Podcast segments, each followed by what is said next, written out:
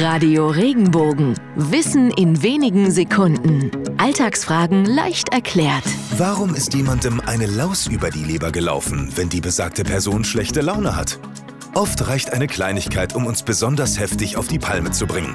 Sei es der kleine Zeh, den wir uns gerade mal wieder an der Tür gestoßen haben, oder der verschüttete Kaffee auf der frisch gewaschenen Bluse. Früher dachten die Menschen, dass unsere Gefühle in der Leber entstehen. Man sagte zu einer schlecht gelaunten Person, etwas ist ihm über die Leber gelaufen. Später ersetzte man noch das etwas mit der Laus, da es so ein winzig kleines Tier ist. Und fertig ist die Redewendung.